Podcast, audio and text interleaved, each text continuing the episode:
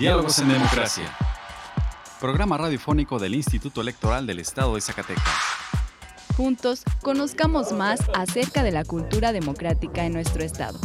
Escúchanos todos los miércoles a partir de las 4.30 de la tarde por la frecuencia del 97.9 de FM del Sistema Zacatecano de Radio y Televisión. Diálogos en Democracia. Esto es Diálogos en Democracia. La pluralidad como lenguaje único donde todas las voces sean escuchadas. Diálogos en Democracia.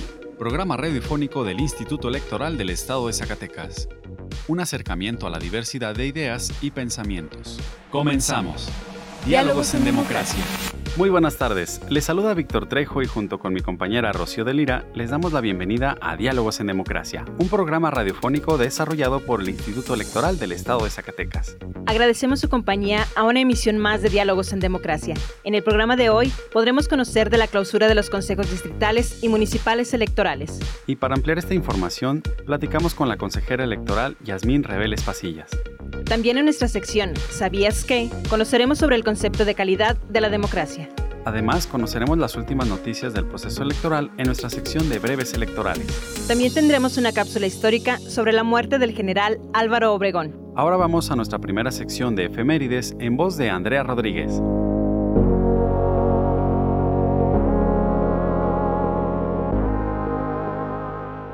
Pluralidad, donde todas las voces son escuchadas. Diálogos en democracia. Esta semana en la historia. Efemérides. Julio 12 de 1859. Desde Veracruz, el presidente Juárez emite la ley de extinción de órdenes monásticas y bienes de la Iglesia. Julio 13 de 1857. Ignacio Comonfort gana las elecciones y Benito Juárez la presidencia de la Suprema Corte. Julio 14 de 1824. Agustín de Iturbide, quien fue emperador de México, es aprendido en Soto la Marina, Tamaulipas. Julio 15 de 1867. El presidente Benito Juárez entra a la capital de la República tras el triunfo sobre el imperio de Maximiliano. Julio 16 de 1944. El coronel Antonio Cárdenas Rodríguez recibe el mando de la Fuerza Aérea Expedicionaria Mexicana, Escuadrón Aéreo 201. Julio 17 de 1861. El presidente Benito Juárez expide un decreto por el que se suspende por dos años el pago de la deuda externa y pública. Julio 18 de 1872. Benito Juárez muere en la Ciudad de México. La libertad de elegir y decidir es solo nuestra. Diálogos en democracia. Diálogos en democracia. En esta ocasión queremos compartir una cápsula histórica que retoma cómo ocurrieron los hechos en que murió el general Álvaro Obregón. Vayamos a escucharla. Educación en democracia. Cultura cívica. Cultura cívica. Eran las 14.20 horas del día 17 de julio de 1928 en el restaurante La Bombilla en San Ángel, actual Ciudad de México. Se desarrollaban los festejos por parte de un grupo de diputados electos de Guanajuato en honor al general Álvaro Obregón, quien había logrado también la reelección como presidente de la República. Mientras todo era júbilo, un joven caricaturista se adentró en el local y comenzó a hacer algunos retratos de algunos de los presentes, ganándose así su confianza solicitó acercarse al general Obregón para hacerle un retrato, pero en lugar de afilar el lápiz, sacó un arma. Antes de continuar con el relato, debemos tener algo de contexto histórico. Álvaro Obregón era proveniente de una familia sinaloense de agricultores. Se unió al proyecto reformista de Francisco I. Madero en 1911. En 1913 reconoció como jefe de la revolución a Venustiano Carranza y combatió en el bando constitucionalista. Como jefe del ejército derrotó a las tropas de Zapata y Villa en 1915, aunque perdió un brazo en la batalla de Celaya. Participó en la redacción de la Constitución de 1917 y mediante el plan de Agua Prieta se opuso al presidente Carranza. Posteriormente se presentó a la presidencia que ocupó de 1920 a 1924. En 1926 se hicieron modificaciones a la Constitución, ampliando el periodo presidencial de 4 a 6 años y permitiendo nuevamente la reelección. Por lo anterior, Álvaro Obregón buscó la reelección como presidente de la República. Junto con Obregón se habían inscrito como candidatos para la elección presidencial dos generales más, Francisco Rufino Serrano y Arnulfo R. Gómez. Sin embargo, ambos fueron asesinados en 1927. Para el 1 de julio de 1928 se realizaron las elecciones federales de México y Álvaro Obregón, al ser el único candidato que llegó a la elección, obtuvo el 100% de los votos.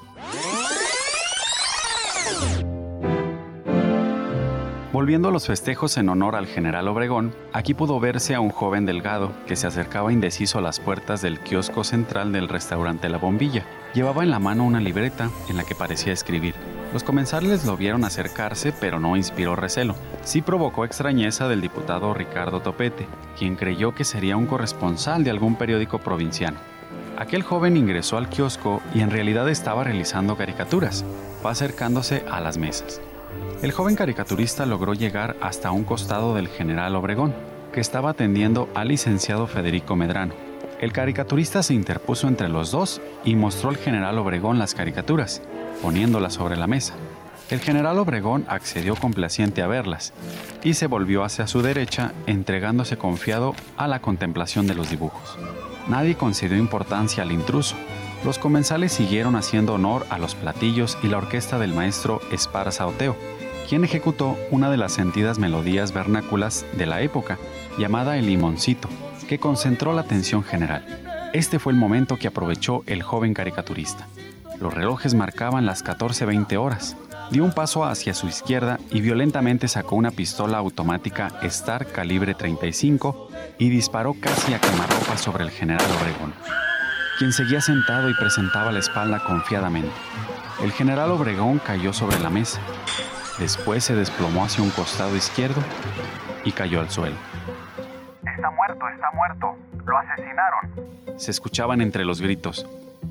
Lo que comenzó como un festejo en el restaurante La Bombilla terminó en tragedia. El joven caricaturista fue identificado como José de León Toral. Él había estado presente en un atentado previo donde Obregón fue atacado con dinamita en el bosque de Chapultepec en noviembre de 1927. En sus declaraciones judiciales, José de León Toral contó que al ver a su amigo Humberto Pro dentro de un ataúd con el rostro desfigurado, prometió vengarse. Humberto Pro, su hermano el sacerdote jesuita y zacatecano Miguel Agustín Pro, Juan Tirado y Luis Segura Vilchis fueron fusilados el 13 de noviembre de 1927, sin un juicio previo, acusados de atentar contra la vida del general Álvaro Obregón. En la versión oficial fue José de León Toral quien perpetró el magnicidio, un retratista que a la menor oportunidad asesinó a Álvaro Obregón con seis disparos. Años después se sabría que el cuerpo del caudillo presentó más impactos de bala realizados con armas de diversos calibres, y a pesar de que había evidencia de que otras personas estaban involucradas, la investigación del Estado mexicano no fue más allá. El asesinato de Obregón ocurrió en plena guerra cristera y puso al gobierno en un predicamento. Quedaron en pausa las negociaciones para llegar a un acuerdo que pudiera poner fin a la guerra. Existían dos versiones de quienes podían estar detrás del asesinato de Obregón. Por un lado, grupos religiosos y por otro, el entonces presidente Plutarco Elias Calles. Popularmente había un dicho que apoyaba la versión que señalaba a Calles como responsable. La gente se preguntaba: Oiga, comadre, ¿quién mató a Obregón? ¡Shh! ¡Cállese! En alusión a él. Derivado de la muerte del general Álvaro Obregón, el Congreso de la Unión nombró como presidente interino a Emilio Portes Gil para asumir en su lugar y cargo de manera provisional y convocar a elecciones extraordinarias para elegir a quien terminaría el sexenio de 1928 a 1934.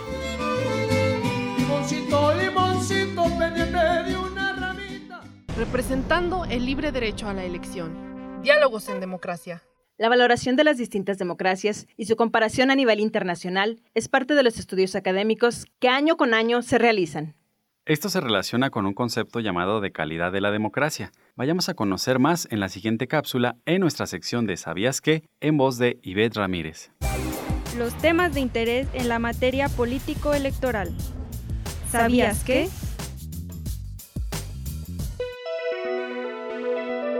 ¿Sabías qué? Calidad de la democracia? La aplicación del concepto de la calidad al campo de la política y particularmente a la democracia es relativamente reciente. Las desviaciones con respecto a un tipo ideal de la democracia, así como las diferencias entre países y las distancias entre las condiciones reales y las expectativas de las personas, hicieron inevitable esta preocupación. Por calidad de la democracia se entiende el grado en que un régimen político se acerca a un modelo ideal, caracterizado por la participación universal de las personas que lo integran, que las libertades están garantizadas por un Estado de Derecho y las personas que gobiernan responden a las expectativas y demandas de la ciudadanía. Entonces, la calidad de la democracia se establece con referencia a un tipo de la democracia, ¿Y tú conocías el término de la calidad de la democracia? Compártenos tu opinión a través de nuestras redes sociales o envíanos un correo a diálogos.ies.gmail.com. Nuestra elección en la diversidad de, en la diversidad de pensamiento. Diálogos en democracia. Una vez que ocurre la jornada electoral, el Instituto Electoral del Estado de Zacatecas continúa con los trabajos dentro de un proceso electoral. Sin embargo, cuando la responsabilidad administrativa ha concluido en los consejos electorales distritales y municipales, se realiza la clausura de los mismos. Para conocer más de esto, en nuestra sección de entrevista, invitamos a la maestra Yasmín Reveles Pasillas, consejera electoral del IES. Vayamos con nuestra compañera Carolina López a la sección de entrevista. Conversando con personalidades del ámbito político electoral. Entrevista. El día de hoy en la entrevista en Diálogos en Democracia nos encontramos con la maestra Yasmín Reveles Pasillas, consejera presidenta de la Comisión de Organización Electoral y Partidos Políticos del IES. Maestra, muy buenas tardes, ¿cómo está? Hola, buenas tardes, Caro. No, pues feliz de recibirlos y poder conversar con ustedes al menos unos momentos. Así es. Bueno, pues ya se ha realizado la clausura de los consejos municipales y distritales. Estos se integran por ciudadanas y ciudadanos. Consejera, ¿podría comentarnos qué elementos se consideran para la integración de los mismos? Claro que sí. Bueno, primero eh, quiero mencionarles que la clausura de los consejos electorales distritales y municipales ya ha ocurrido. Fue entre el día 21 y 24 del mes pasado y una última fase que desarrollamos el primero de julio. Los elementos que en su momento el Consejo General Electoral consideró para reclutar, seleccionar y designar en su momento a las y los integrantes de estos consejos electorales, pues primero que todo fue el cumplimiento irrestricto de los principios de independencia, de legalidad, de objetividad, de imparcialidad y de profesionalismo en el ejercicio de las funciones que eventualmente les iban a ser conferidas. Por otro lado, el Consejo General el año pasado también estableció a través de una convocatoria pública los requisitos legales y constitucionales que debían cumplir las personas aspirantes a integrar los 76 consejos electorales. Pero además algo muy relevante es que con la finalidad de conocer de manera más directa las habilidades, las actitudes, las fortalezas, es decir, las cualidades de quienes en su momento aspiraban a ser consejeras y consejeros electorales, me refiero al trabajo en equipo, a la comunicación, al diálogo, se desarrolló una etapa era, que era de entrevista. Estas entrevistas, derivado de la pandemia, pues tuvieron que realizarse de manera virtual, pero eso no fue en ningún momento un impedimento para poder percibir de manera directa las habilidades y cualidades de quienes pues en este momento ya fungieron como consejeras, consejeros, secretarias, secretarios y que han concluido eh, eficazmente sus funciones. ¿Cuántas personas integraron estos consejos? Y derivado de la contingencia sanitaria, ¿cómo fue el seguimiento que se dio al trabajo de estos consejos durante el proceso electoral? Bueno, en el proceso de selección y designación de los integrantes de los consejos electorales se consideran eh, en el cargo de propietarios a 456 personas. Estas 456 personas pueden desempeñar o ya desempeñaron en este caso en los cargos de presidentas o presidentes, secretarias o secretarios, consejeras o consejeros. Sin embargo, es eh, común que eventualmente eh, en el transcurso del proceso electoral, pues algunas personas se vean en la necesidad de renunciar y ocasiona una sustitución de esas personas. Por esa razón, el Instituto Electoral también considera una lista de personas suplentes con un total de 304 personas que en cualquier momento pueden entrar a desempeñar eficazmente, profesionalmente, dado que han cumplido todas y cada una de las etapas que se consideraron en la convocatoria y que, derivado de las necesidades que se presentaran en algún consejo, ellos también podían ser designados. Ahora, en cuanto al seguimiento de los trabajos en los consejos electorales, pues sin duda eh, la pandemia nos obligó a las autoridades electorales a organizar desde un distinto enfoque este proceso electoral. Primero que todo, eh, ustedes recordarán que desde el año pasado, cuando se emite la convocatoria para seleccionar a los integrantes de estos consejos electorales, actividad que es considerada de las iniciales eh, que desempeña este instituto electoral, incluso previo al inicio formal del proceso electoral, dado que el proceso comienza en el mes de septiembre y la emisión de esta convocatoria fue en el mes de junio. A la par de ese mes, el Instituto Electoral emitió un procedimiento, un protocolo de seguridad sanitaria para enfrentar al COVID-19. Este protocolo contemplaba un sinnúmero de medidas sanitarias que serían tomadas en cuenta a la, para, serían tomadas en cuenta para que cuando asistiera la ciudadanía a entregar alguna documentación a las oficinas centrales, algunos de los actores políticos e incluso el personal que estaba laborando en las oficinas centrales de este instituto electoral, pues tuvieran siempre las medidas de seguridad ahí contempladas. En el mes de enero de este año, la instalación de los consejos distritales y en el mes de febrero la instalación de los consejos municipales se privilegió que fuera a través de instalaciones virtuales, es decir, que no fuera de manera presencial por parte de las y los consejeros eh, integrantes del Consejo General de este Instituto Electoral, con la finalidad de evitar concentraciones, de evitar contacto físico y obviamente evitar la propagación de este virus mortal. Ya instalados los consejos electorales distritales y municipales, He de mencionar que las capacitaciones que de manera permanente y constante recibieron las y los integrantes de los 76 consejos electorales fue siempre de manera virtual, así como las reuniones de trabajo que se celebraron con cada una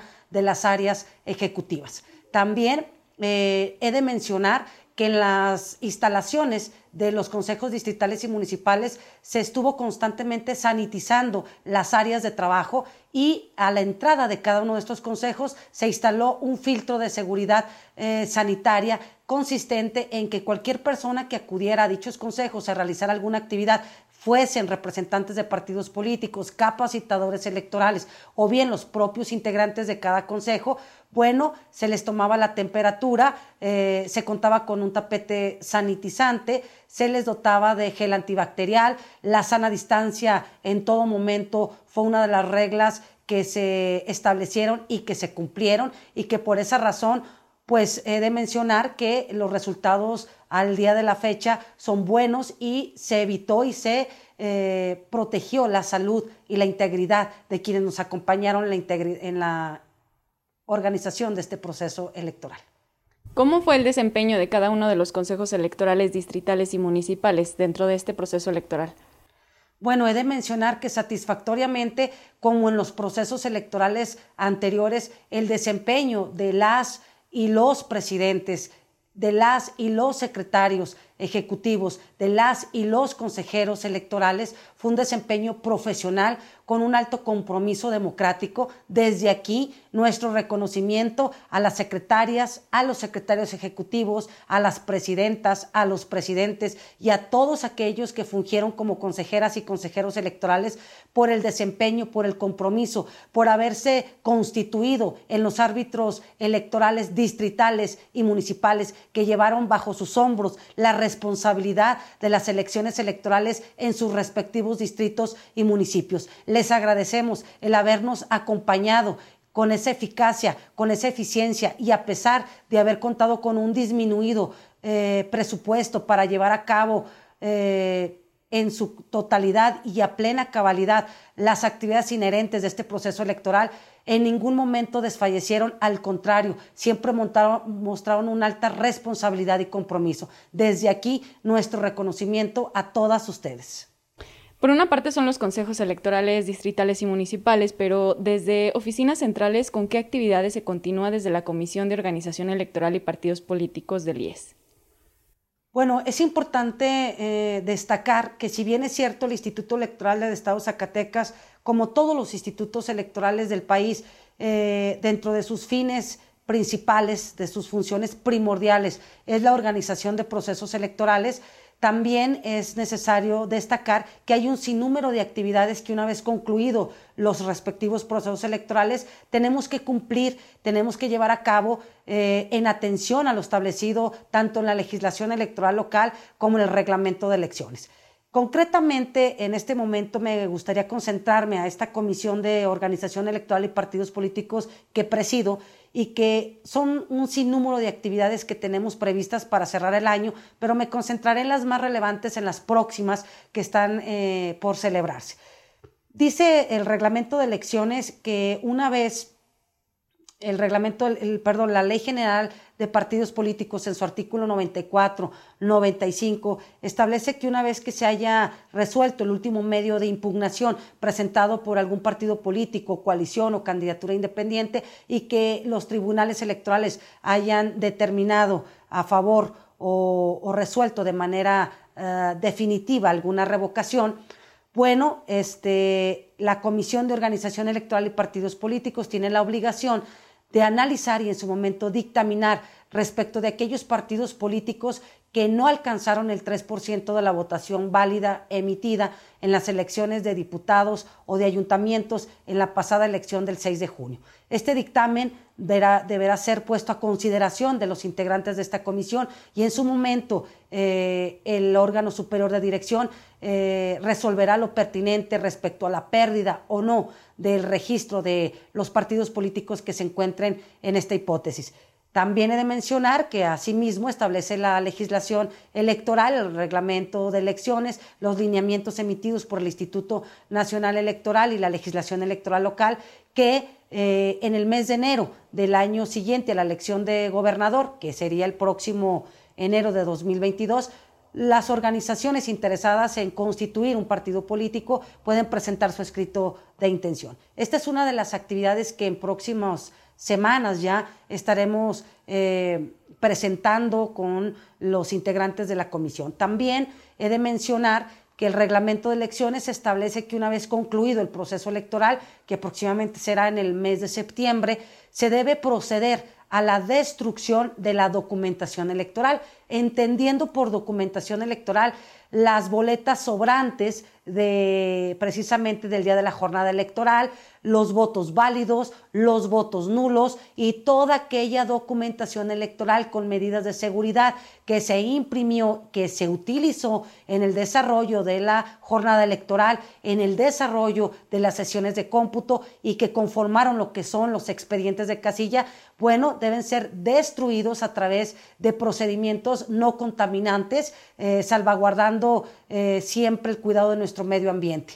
El Consejo General deberá emitir el acuerdo respectivo para proceder a la destrucción de esta documentación electoral. Pero previo a su destrucción, la Dirección Ejecutiva de Organización Electoral tiene la obligación de clasificar esta documentación eh, por distrito, por municipio y tener pues el peso y todos aquellos elementos que se requieran para poder tener contacto con las empresas que se dedican a la destrucción de esta documentación electoral mediante el método de la trituración. Esto nos garantiza eh, que sea un procedimiento que no afecte el medio ambiente.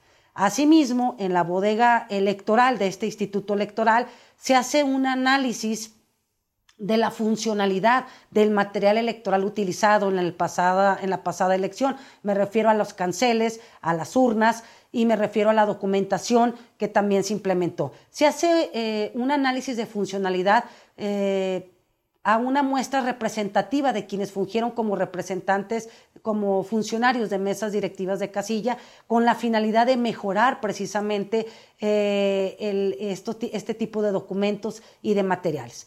También dentro de la bodega se hace un análisis del material electoral que por sus condiciones pueda ser nuevamente utilizado o reutilizado en el próximo proceso electoral. Una vez que se determina el material electoral que se encuentra en condiciones óptimas para ser reutilizado y evitar que el Instituto Electoral eh, invierta eh, en una nueva compra, bueno, una vez que se establece cuál es el que puede reutilizarse, debe de pasar a través de medidas de conservación, de limpieza, de resguardo, para poder tenerlo en zonas seguras que eviten eh, que se afecten y poder tenerlo, digamos, en óptimas condiciones para el próximo proceso electoral.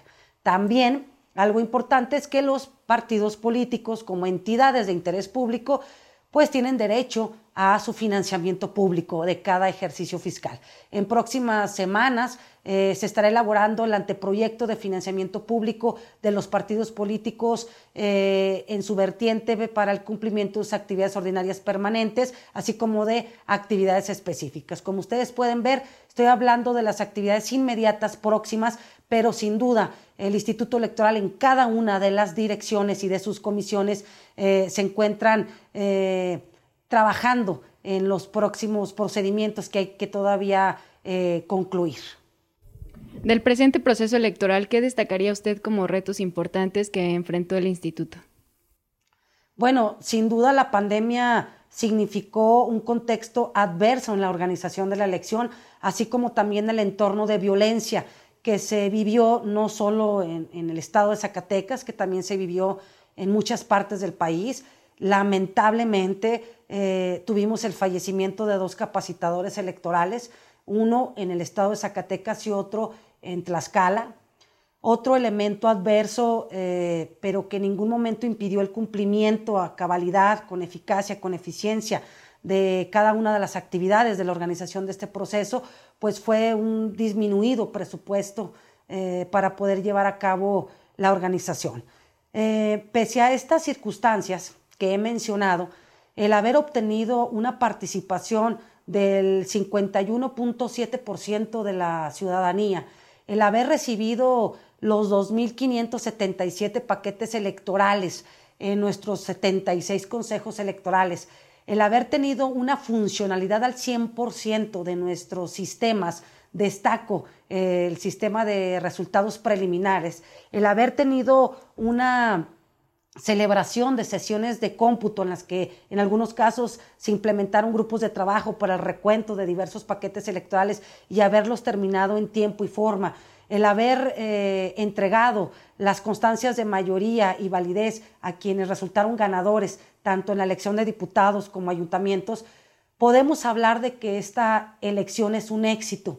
Y es un éxito porque fue producto del trabajo en conjunto, del trabajo colectivo, tanto del Tribunal de Justicia Electoral del Estado de Zacatecas, del Instituto Nacional Electoral en todas sus dimensiones, me refiero al personal de oficinas centrales, a la Junta eh, local, eh, a las juntas distritales, a nuestros consejos distritales, municipales, a nuestro personal de oficinas centrales. Todo este trabajo en conjunto y con el de la ciudadanía dimos muestra de que las autoridades electorales, el Instituto Electoral del Estado de Zacatecas, se encuentra preparado y consolidado para organizar cualquier elección constitucional del tamaño que se requiera con la finalidad de fortalecer la democracia zacatecana y mexicana. He de destacar que este éxito colectivo eh, ha sido señalado en días pasados por el presidente del Instituto Nacional Electoral, el doctor Lorenzo Córdoba, en el que ha mencionado que el Instituto Nacional Electoral, visto como el órgano rector, es eh, el ente civil con mayor confianza ciudadana. Además, esto ha sido replicado por instituciones electorales internacionales que destaca y que reconoce los estándares implementados por el Instituto Nacional Electoral como órgano rector en la organización de procesos electorales que nutren, que fortalecen nuestro sistema democrático mexicano. Pues igualmente felicidades para usted y todas y todos los demás consejeros. ¿Algún comentario más que desee compartir con nuestra audiencia? Agradecerles eh, la invitación de poder platicar con ustedes de los temas más relevantes, más próximos, a decirle a la ciudadanía que el Instituto Electoral trabaja, trabaja responsablemente y que eh, estaremos dando resultados eh, todavía en próximos meses de los análisis que se están elaborando de aquellas personas que participaron en este proceso electoral, sacando las estadísticas, los porcentajes que nos ayudan a mejorar en todos los sentidos. Y además de lo que he mencionado, pues cumpliendo a cabalidad las obligaciones que se establecen en nuestra legislación electoral local, en nuestro reglamento de elecciones, como parte de un sistema electoral nacional exitoso. Así es. Bueno, pues ha sido un gusto, como siempre, estar con usted en Diálogos en Democracia. Ha estado con nosotros la maestra Yasmín Reveles Pasillas, consejera presidenta de la Comisión de Organización Electoral y Partidos Políticos del Instituto Electoral del Estado de Zacatecas. Muchísimas gracias y que tenga una excelente tarde. Gracias a todas y a todos y excelente tarde. Pluralidad, donde todas las voces son escuchadas. Diálogos en democracia. Si te interesa conocer más información al respecto, te invitamos a encontrar más cápsulas interesantes en nuestro canal de Spotify. Encuéntranos como Radio IES y si te interesa que hablemos de un tema en especial, envíanos un correo a diálogos.ies.gmail.com. Tu opinión y participación es muy importante para nosotros. Ahora vamos a conocer algunas noticias relevantes de las autoridades electorales en nuestra sección de breves electorales. Las últimas noticias en la materia. Breves electorales. Con motivo de la jornada de la consulta popular, el Consejo General del INE aprobó extender la vigencia de la credencial 2019 y 2020 hasta el 1 de agosto de 2021. El Instituto Nacional Electoral y la Asociación Mexicana de Debate organizan de manera conjunta el Torneo Nacional de México Debate en su categoría de 12 a 17 años, el cual busca fomentar la cultura del diálogo entre la juventud mediante la generación de espacios de deliberación. Existe un registro nacional de personas sancionadas en materia de violencia política contra las mujeres en razón de género. Aquí se concentra y organiza el listado de personas sancionadas. Conoce más en www.ine.mx el Consejo General del Instituto Electoral del Estado de Zacatecas, en sesión extraordinaria, aprobó la asignación de regidurías por el principio de representación proporcional, derivado de la modificación de los resultados del acta del cómputo municipal de la elección del ayuntamiento del municipio de Calera de Víctor Rosales, en el proceso electoral 2020-2021. Lo anterior, en estricto cumplimiento al ordenado por el Tribunal de Justicia Electoral del Estado de Zacatecas. La libertad de elegir y decidir es solo nuestra. Diálogos en democracia. Diálogos en democracia.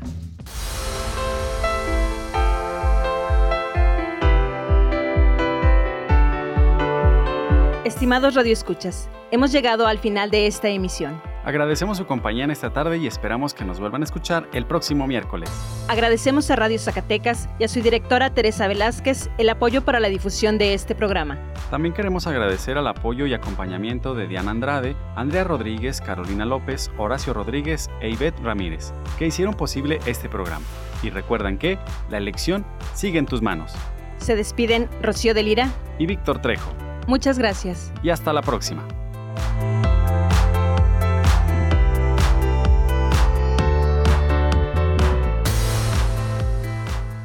Esto fue Diálogos en Democracia. Un espacio del Instituto Electoral del Estado de Zacatecas para la promoción del diálogo y la cultura democrática. Te esperamos en nuestra próxima edición. Diálogos en Democracia. Diálogos en Democracia.